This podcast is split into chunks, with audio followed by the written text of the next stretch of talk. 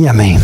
Irmãos, a cena que Deus nos orienta hoje a ver é uma cena onde o texto diz que Jesus estava andando, né? E Jesus estava ah, no caminho e de repente ele passa por dez o quê? Vocês leram? Dez leprosos, dez pessoas doentes, e que eles clamam a Deus, levantam a voz, e Jesus, filho de Davi, cura-me.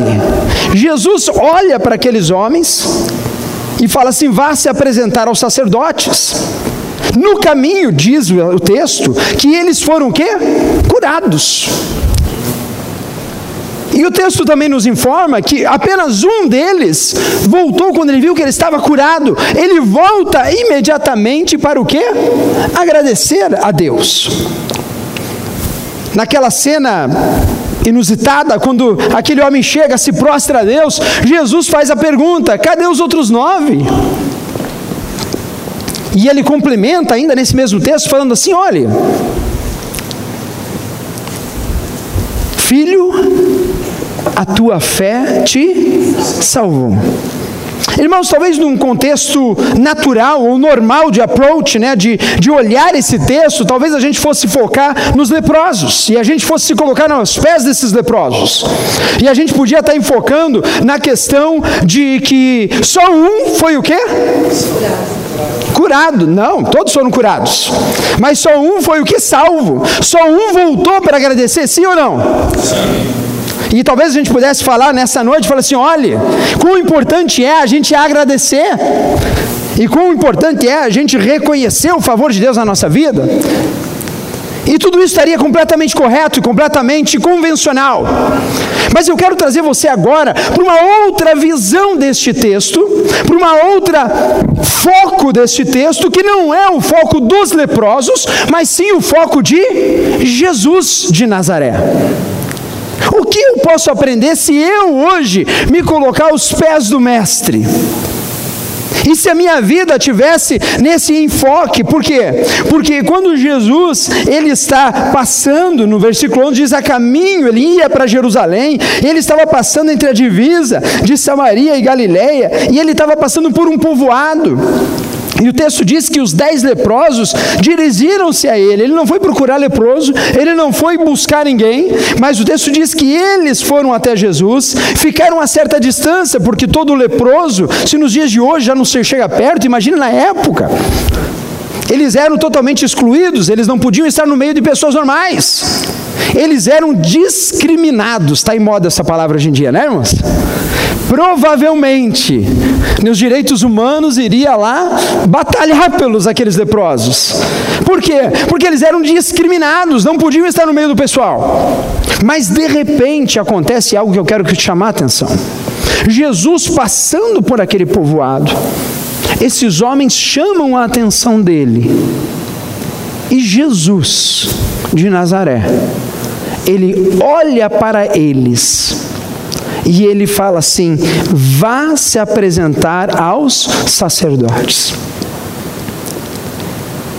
E parando para pensar numa outra prisma dessa cena, quantas vezes nós andamos por meios, ou andamos pela vida, ou andamos por pessoas, e daqui a pouco chega leprosos à nossa porta, chega pessoas, é pastor, nunca cruzei com um leproso não. Alguém já viu um leproso, irmãos? Levanta a mão.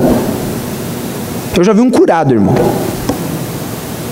Curado assim, a lepra estancou, mas a mão toda rimada, é mirrada. E talvez nessa contexto todo fosse fácil para Jesus olhar e falar: olha, fica longe de mim, porque você é doente, você é mau, você é contagioso. Você é uma pessoa que não pode estar no meio de nós. E você talvez pense com você mesmo: foi pastor, eu nunca fiz isso. Será que eu nunca fiz? Ou será que você nunca fez isso? Porque, irmãos, quando a gente anda, nós temos os nossos conceitos, os nossos pré-conceitos, sim ou não? E talvez a pessoa do outro lado não tenha lepra propriamente dita, mas ela tem um mal, tem uma atitude, tem um comportamento em que eu considero imundo, que eu considero pecaminoso, que eu considero algo que eu não quero estar perto. E do contrário de Jesus, quantas vezes a gente bloqueia as outras pessoas? Quantas vezes, ao contrário de Jesus, a gente simplesmente ignora, porque a gente acha na nossa cabeça que aquele mal, que aquele comportamento, que aquela pessoa vai nos fazer mal. Jesus ele não faz acepção de pessoas. Jesus ele não faz segregação de pessoas. Jesus ele olha para aqueles homens com compaixão. Ele olha para aqueles homens com a mente do próprio Cristo. Irmãos, nós no nosso contexto evangélico muitas vezes nos tornamos preconceituosos. Nós nos tornamos no nosso contexto evangélico direitos e donos de uma verdade que é para autojustificação de nós mesmos, mas nós esquecemos completamente que Jesus ele não andava com os sacerdotes, ele não andava com os que se diziam santos, mas ele andava com os, pescado, com os pescadores também, né, irmãos? Mas com os pecadores, com aqueles que a sociedade via de mau agrado. Pastor, você está incentivando a gente a andar com o pessoal que é da pesada? Não! Lembre-se que Jesus estava o que no caminho dele. Ele estava com um propósito, caminhando. E talvez você esteja hoje aqui na tua caminhada em Orlando. Você está trabalhando, você está congregando, você está buscando trabalho, você está se envolvendo com um monte de gente, e eu te garanto, pessoal, um monte de gente que está leprosa ao redor, e talvez não lepra física, mas lepra emocional, lepra de relacionamento, lepra de medo de se achegar. Gente que está doente, gente que está contaminada e está se autodestruindo no coração, na mente. Pessoas que não entram mais no meio da sociedade, mas ficam só nas beiras, ficam longe porque um dia já foram machucadas, porque um dia já foram decepcionadas, porque um dia o mal que está lá fora tocou o coração dele ou dela, e agora ela se tornou uma pessoa amarga, uma pessoa que não confia, uma pessoa que tem medo de se achegar.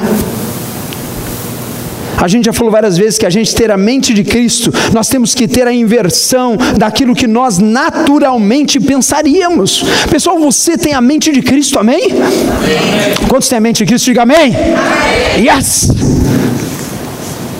somos novos nascidos, nós somos regenerados, feitos novas criaturas, estávamos mortos para Deus, Jesus entrou, transformou e fez a gente agora novo. Nós somos, já falei semana passada, somos templos do Espírito Santo, ambulante, gente.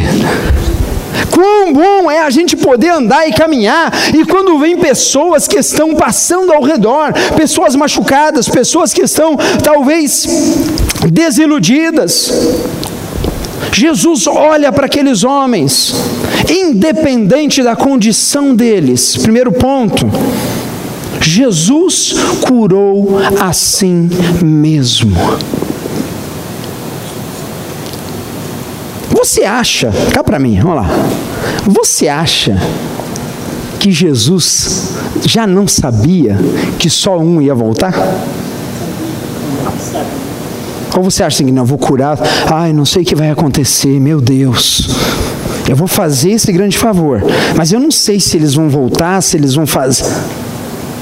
Jesus era Deus, a onisciência estava presente nele, ele conhecia o coração humano, lia aquilo que ia no mais íntimo do coração da humanidade, e ele olha para aqueles dez e ele os cura do mesmo jeito. Irmãos, Deus nos chamou, sabe para quê? Para a gente ser agente de Deus nessa terra, independente do feedback que eles vão dar. Jesus nos chamou para a gente proclamar as boas novas, independente se eles vão aceitar ou não. Jesus nos chamou para sermos a expressão máxima do Pai e ser usados pelo Senhor, independente se ele ou ela merece sim ou não. Porque talvez se a gente olhasse com olhos humanos essa cena, Jesus passaria o que, ó? Batido. O problema é que a gente tem a nossa, muitas vezes, a tendência de andar com a nossa mente humana e não com a nossa mente de Cristo. O próximo. Por quê? Porque na mente humana a gente só pensa em custo o quê? Benefício. Sim ou não? Ah, eu vou te ajudar, mas será que vai ter um benefício para mim? O que, que eu vou ganhar com isso? Hã? Na mente humana, a gente faz o favor para quem merece. É ou não é, irmãos? O cara vem te pedir, você vai, pô, esse cara merece, eu vou fazer por ele.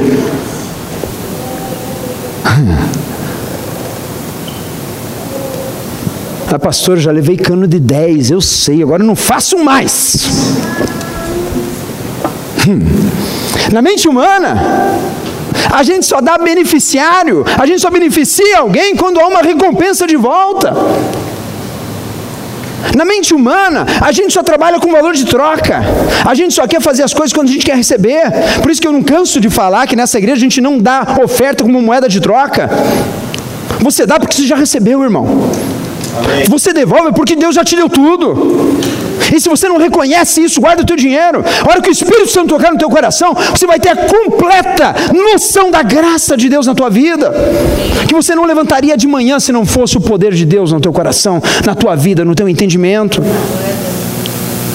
Por isso, a mente humana, ela trabalha com esse valor de troca, sempre dá que toma lá, dá cá. Mas a mente de Cristo, o custo é sem recompensa. O Evangelho, ele fala para você: olha, se te baterem numa face, dá a outra. Se te pedirem para andar uma milha, ande duas. E se tiver que perdoar, é sete vezes?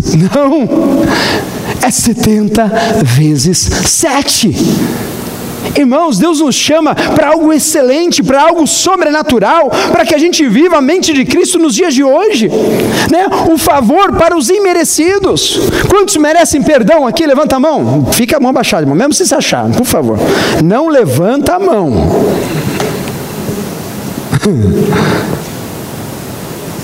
Eu não mereço perdão. Eu não mereço o que eu tenho. Porque Deus me conhece, o mais íntimo. Mas Ele morreu na cruz mesmo assim por mim e por você. Ele te colocou nesse mundo e você é criatura de Deus e você é um escolhido do Senhor para estar aqui nessa noite, para ouvir a verdade bíblica, a verdade que transforma e o Espírito Santo começa a mexer no teu coração, sabe? Os beneficiários da mente de Cristo, ele dá o benefício, não é porque tem alguma coisa que tem algo em troca. Irmãos, o dia que a gente fizer qualquer coisa esperando algo em troca, nós estamos fazendo com a nossa mente carnal e não com a mente de Cristo, porque em Cristo ele se doeu e deu deu a si mesmo por amor. Deus não obriga ninguém a aceitar Ele como Senhor e Salvador. Jesus não falou assim: olha, eu só vou morrer naquela cruz se o João me aceitar, porque senão não vai dar. Hã? Jesus podia ter dado um papo com o pai, esse pai, pelo menos dois terços da humanidade tem que aceitar, beleza? Hã? Filho, dois terços é muito. Hã? 60%, pai, vai. Vamos trade esse negócio. Irmãos, a mente de Cristo nos convida e nos chama para uma novidade de vida, e a gente precisa olhar esse texto hoje, talvez não com prima dos leprosos, mas com primas de Cristo, que olhou para aqueles dez, sabia que só um voltaria, mas ele os curou do mesmo jeito. Aleluia. Nunca faça nada para ninguém esperando a recompensa. Nunca faça nada para ninguém esperando a moeda de troca. Nunca faça nada por ninguém só porque quando a pessoa vale, porque se ela não vale eu não me mexo do lugar. Irmão, se o irmão furar o pneu, acabar a gasolina duas horas da manhã e for aquele irmão que você não gosta, ele vai ligar para você e você vai dizer assim: Eu vou lá. Eu vou. Senhora, no call ideas. Ah, isso eu não vou atender essa hora. Nem jeito nenhum, rapaz do céu. Que você atende todas as ligações, né? Só eu que não. Hã? Aquele call ID, assim que você. Ah, depois eu ligo, pá, né? Com Jesus não tem depois eu ligo, irmão.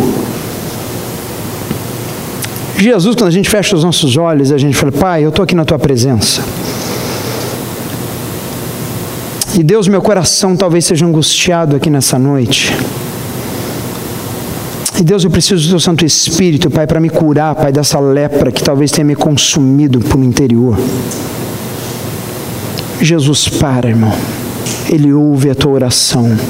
Ele te dá graça, Ele te dá alívio, Ele toca a tua alma ter a mente de Cristo, irmãos. É a gente caminhar, é a gente cam caminhar para frente, olhando todas as coisas que estão ao redor.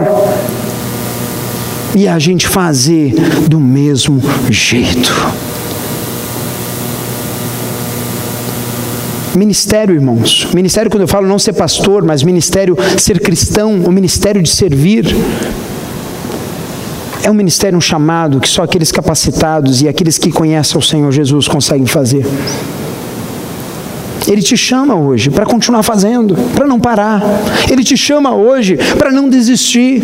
Ele te chama hoje para ter a mente de Cristo e continuar a caminhada, abençoando, amando, perdoando, abençoando qualquer pessoa que chega ao teu redor, mas até aquele leproso, até aquele leproso. Seja um agente de Deus em nome de Jesus que nos leva ao segundo ponto desta reflexão nessa noite. Quebrando o preconceito. Por que quebrando o preconceito? Porque aqueles homens, como eu já falei aqui, Jesus não vai perguntar o o, histórico deles. Jesus, ele simplesmente sabendo que só um voltaria, ele faz do mesmo jeito. E é interessante que o texto diz que Jesus, quando ele estava caminhando, ele olha para eles, eles pedem para ser curados, e o que, que Jesus faz da primeira coisa que Jesus faz? Vá e se apresente aonde? Aos sacerdotes. Porque, irmão, isso já era uma lei mosaica. Se você abrir a sua Bíblia lá em Levíticos capítulo 13, versículo 4, Ali está a ordem do próprio Deus a Moisés, dando a orientação divina em caso de um leproso ele ser curado. E o texto diz, se você abrir comigo lá, diz assim: Mas se a ampola da pele da sua carne for branca e não parecer mais profundado do que a pele, ou pelo não se tornou branco, então o sacerdote encerrará o que tem a praga por sete dias. E ao sétimo dia o sacerdote o examinará, aquele que tem lepra. E eis que, se a praga, ao seu parecer, parou e a praga na pele não se estendeu, então o sacerdote o encerrará por outros sete dias. São 14 dias trancafiado. E o sacerdote, ao sétimo dia, o examinará outra vez. E eis que, se a praga se recolheu e a praga na pele não se estendeu, então o sacerdote o declarará limpo apóstema é, e, levar, e lavará os seus vestidos e será limpo. Irmãos, dentro da lei, do contexto todo da época, uma pessoa leprosa, se ela tivesse limpa ou curada, ela tinha que se apresentar ao sacerdote. O sacerdote examinava, e de acordo com o texto bíblico, ele botava encarcerado sete dias, voltava mais sete dias. E na, depois da segunda sequência, se o sacerdote visse que aquela lepra não estava se aumentando, não estava realmente tomando mais conta do corpo, ok, o sacerdote ia declarar o que? Ele limpo. Jesus, ele não manda aqueles leprosos aos sacerdotes por acaso. Jesus está mostrando algo para mim e para você hoje. Porque ele fala assim: vá até o sacerdote e se apresente a ele. E o texto bíblico diz o quê? Que no caminho eles foram o quê? Curados. E olha que loucura, irmãos. Jesus manda eles ir aonde? Sacerdote. É o que a lei dizia. E no caminho eles são curados. Se fosse você, o que, que você ia fazer? Hã? Ah, ah, pastor, mas Jesus veio seguir o que Jesus falou, que era apelar no sacerdote.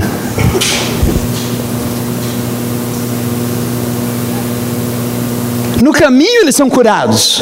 E daí, o texto diz que um deles parou, que um deles olhou, eu estou curado. E o que, que ele fez?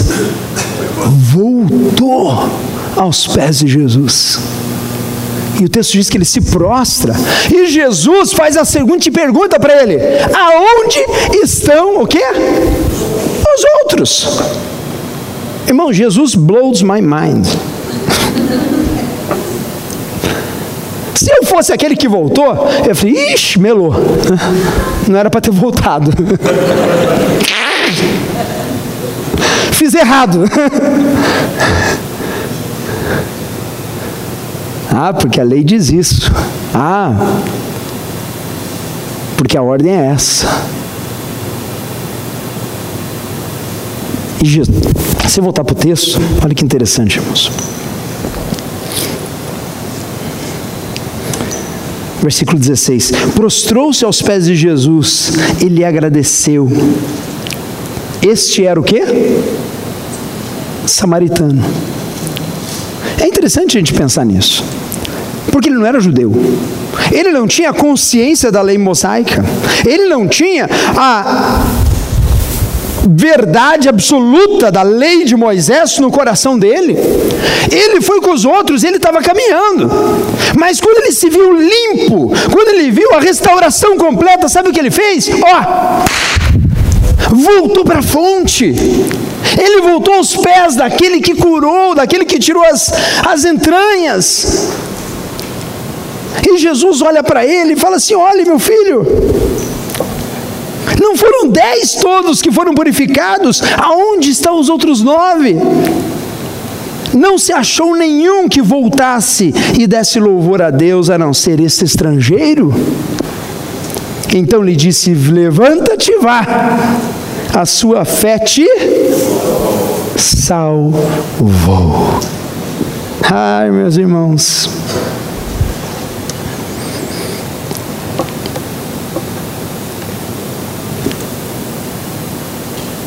Eu não sei você, mas Jesus, Ele está falando ao meu coração e eu quero que você enxergue muito bem isso que Jesus está anunciando a graça, a nova aliança, o favor imerecido, ali naquela hora, naquele momento, naquela altura.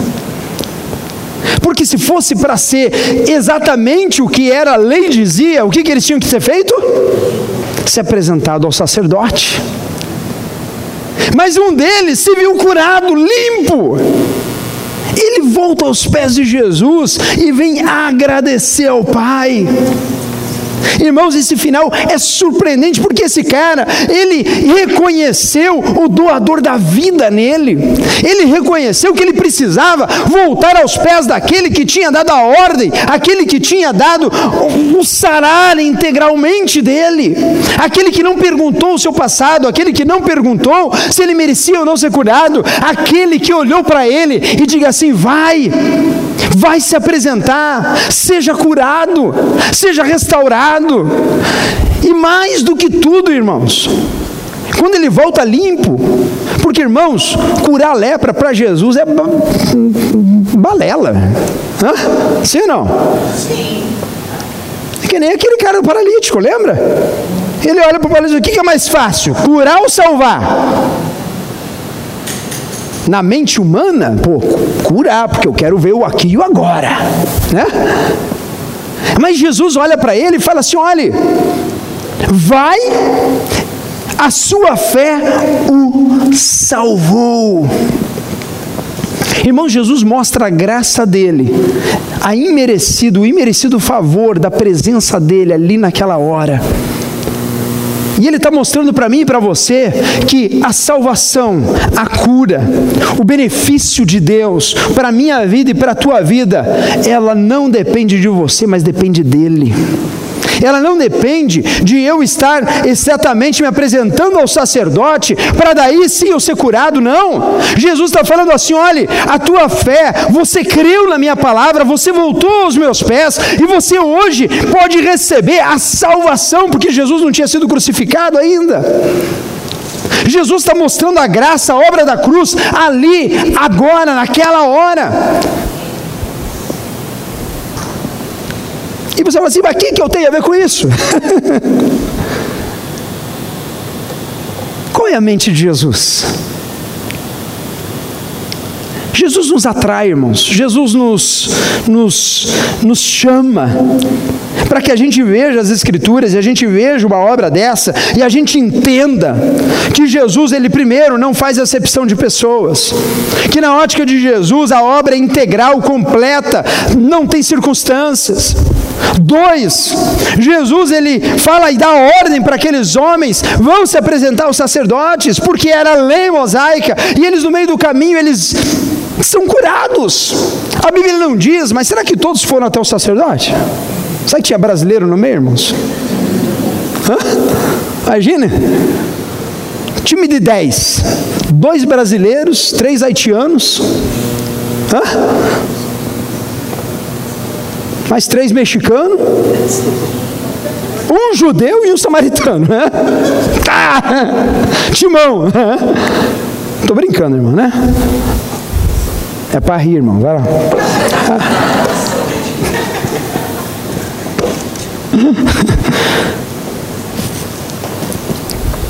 Gálatas 2,8, está tá aí no telão até. Diz assim: tenha cuidado para que ninguém os escravize a filosofias vãs e enganosas, que se fundamentam nas tradições humanas e nos princípios elementares deste mundo e não em Cristo.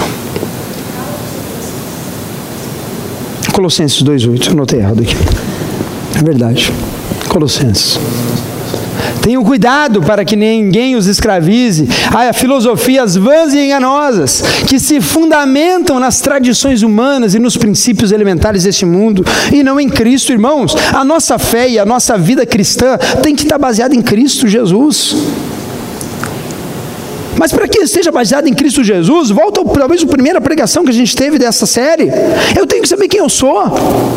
Quem eu sou? Quem eu sou? Se eu sou nova criatura, se eu sou filho de Deus, se eu sou alguém que pensa com o Espírito Santo em mim. E daí, a partir daí, eu posso começar a agir como Jesus. Eu posso começar a olhar os leprosos ao redor e falar assim: olha, eu não vou expulsá-los, mas eu vou falar assim: olha, eu tenho uma palavra de Deus para a tua vida. Eu tenho algo especial para você. Irmãos, nós somos chamados para ser sal da terra, luz desse mundo, sal em Orlando e luz em Orlando.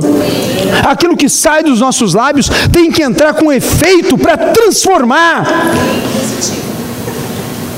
tem que entrar com efeito para fazer uma transformação absurda na vida das pessoas, que mesmo que elas continuem caminhando, elas falam: olhe, eu encontrei com o José e ele me falou algo que, olhe, mexeu ao meu coração. Irmãos, não faça acepção. Não separe a boa nova para quem você quer e quem você não quer falar, para quem você quer ou quem você não quer repartir. A Bíblia é clara e Jesus ele reduz o Velho Testamento e os mandamentos mosaicos em dois apenas. Ele fala assim: ama o Senhor o teu Deus sobre em primeiro lugar e ama o teu próximo como a ti mesmo. Nós somos chamados para ser uma igreja que faz a diferença, não pelo falar, mas também pelo fazer, não pelo discriminar, mas para o incluir. Eu vi uma frase essa semana fantástica que dizia assim: olha, que as, as, os muros da igreja elas foram projetadas grandes o suficientes para que ninguém seja excluído. Aleluia os muros dessa igreja, elas foram projetadas para que não haja exclusão, mas que todos foram incluídos na obra de Cristo. Amém? E diante dessa verdade bíblica, diante desta palavra de Deus, eu gostaria de incentivá-los, de chamar você nessa noite para que você olhe esse texto e se coloque hoje nos pés de Jesus. Você, se fosse Jesus andando a Jerusalém e dez pessoas te abordassem com lepra, qual seria a minha reação? Pastor, detesto em doente. Quando você pensa, irmãos, o pastor teve uma encravada por três semanas. Os irmãos estão rindo porque eles sabem. Coisa horrível. Não desejo isso para ninguém, irmão. O troço é sério. Semana passada eu preguei de sapato pela graça. Essa risada que não é com você, né? Vocês são engraçados, né? não, nada. Que engraçado, irmãos. Porque tem coisas que nos incomodam e a gente vai mantendo no coração, vai mantendo na vida. E conforme o meu dedão, que realmente estava encravado, passa duas semanas de muito incômodo, a gente começa a se acostumar com aquela situação começa a sentir assim, pô, tá, não está doendo tanto. A minha esposa, a pastora Renata, falou, amor, vamos lá tratar de cinema. Eu falei, não, me garanto. Eu olhava, está curando.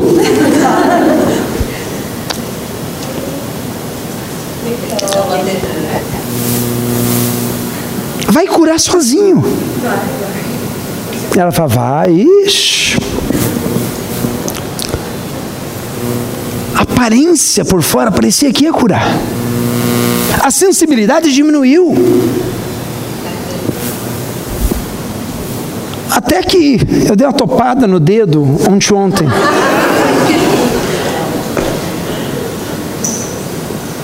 O pastor foi ao terceiro céu e voltou, irmãos. Não foi fácil. Mas daí no meu coração, eu falei assim: quer saber? Vou acabar com esse troço. Estou cansado. Passei todos os estágios.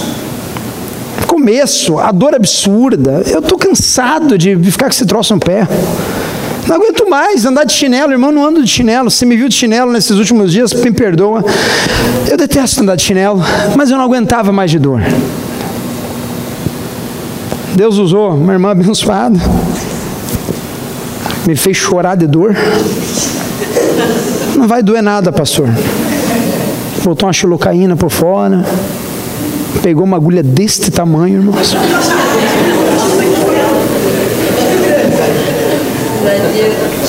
Não sabe o que é isso, irmão.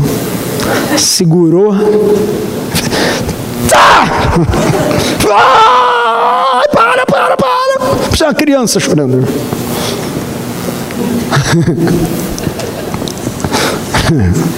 Orar porque você nunca tem esse negócio, irmão. Ah, por que eu estou expondo essas coisas?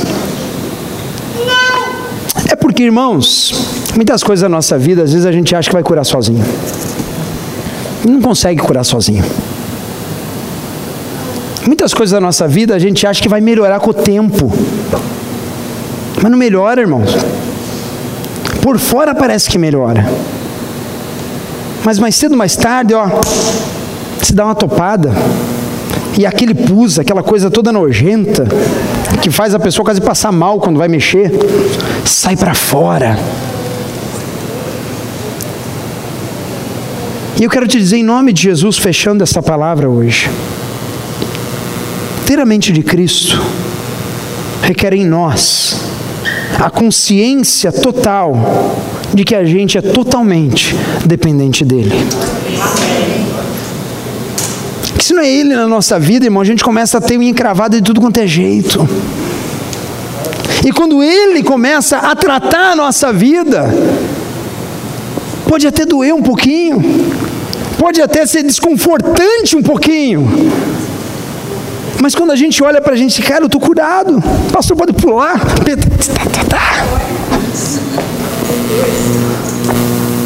E a graça dele começa a inundar o nosso coração. Começa a inundar a nossa vida. E a gente começa a ter a vida abundante do que o Senhor fala lá em Gálatas agora, capítulo 5, que é o fruto do Espírito na nossa vida. Próximo.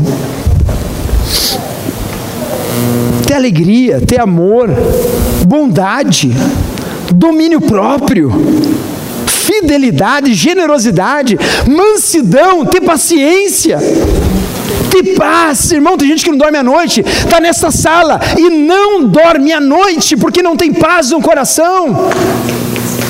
Eu quero te convidar nessa noite, em nome de Jesus, a olhar para o Mestre, parar com todos os seus preconceitos, e quando eu falo preconceito, não em relação ao outro, mas em relação a você mesmo, aos conceitos que você tem de você mesmo e aos conceitos que você tem na sua, talvez, teologia ou visão de mundo deixar de lado esse negócio e fazer como o samaritano. Falei, Senhor, foi o Senhor que deu a ordem, o Senhor que me curou, o Senhor é que me dá vida, é no Senhor que eu dependo.